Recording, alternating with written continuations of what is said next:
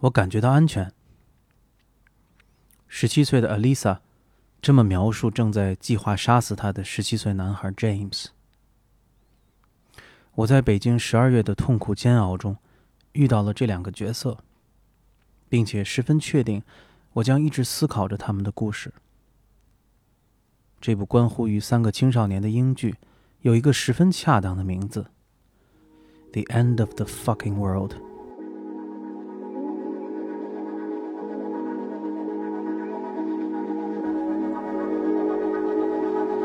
和一个正计划杀死自己的人在一起，感觉到安全。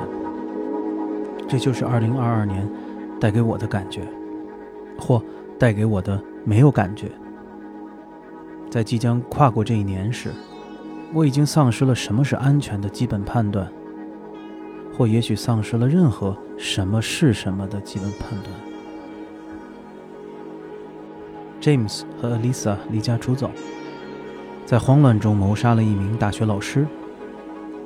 在奔逃的过程中，他们慢慢的找回了对所有事情的感觉，也找回了对于他人、对彼此的感觉。即便这部小众的、充满着独立电影气息的科恩兄弟般的运镜、风格化的剪辑，还有来自英国剧作传统的简洁和幽默，拥有所有让人向往的影视作品的特点。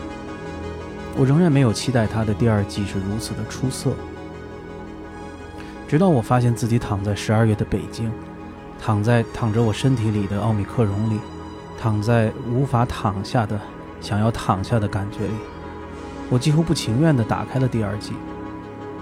我看到的并不是 James 和 Lisa，而是另一个年轻人。而在那之前，我对一切都毫无信心，包括这个我十分喜欢的故事。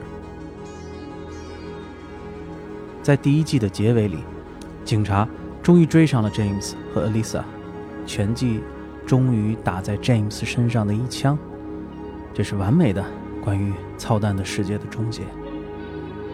但第二季并没有延续青少年版天生杀人狂的路数，而他完全从另一个角度重新讲述了第一季相同的故事。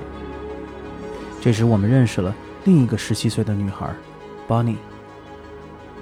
原来，在第一季被杀死的大学老师，一直在利用自己的岗位吸引年轻的女孩，并将她们带到自己的住所。Bonnie 是这样的一个不幸的女孩，但她毫无征兆地爱上了这个老师。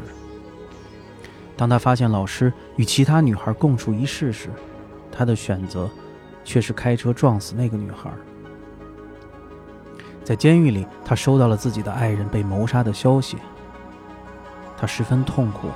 想要找到理由，为什么这个他深爱的人，以及他坚信也爱着他的人，会如此的遗弃他？于是他从监狱里出来，就奔上了一路暗杀、追踪 James 和 Lisa 的路途。这个时候，James 和 Lisa 已经有了新的生活，他们的谋杀的案子已经结束，那种折磨人的逃逸生活也早已结束。和十二月末的今天一样。似乎最糟的都已经过去。在我们办理护照、预定假期、复工复产的同时，我们愿意相信，最糟的已经过去。但那伤痛仍然在邦尼身上栖居着，他藏在黑暗处，等待着机会。他受不了这样的遗弃，需要有人来为这无尽的痛苦付账。而 James。和 Lisa 却毫无所知，过着新的生活。这会是2023年的我们吗？那些躲在黑暗处的，像 Bonnie 一样来自无尽伤痛的复仇在哪里？你知道的，他一定在那儿。没有人希望2022年延续哪怕一天，但我也并不期待2023年的到来，因为疫情带来的伤痛不会因为疫情的结束而停止。这些伤痛和 Bonnie 一样，都藏在暗处，等待着机会。他们正盯着我们，我们不知道他们是谁，他们在哪儿。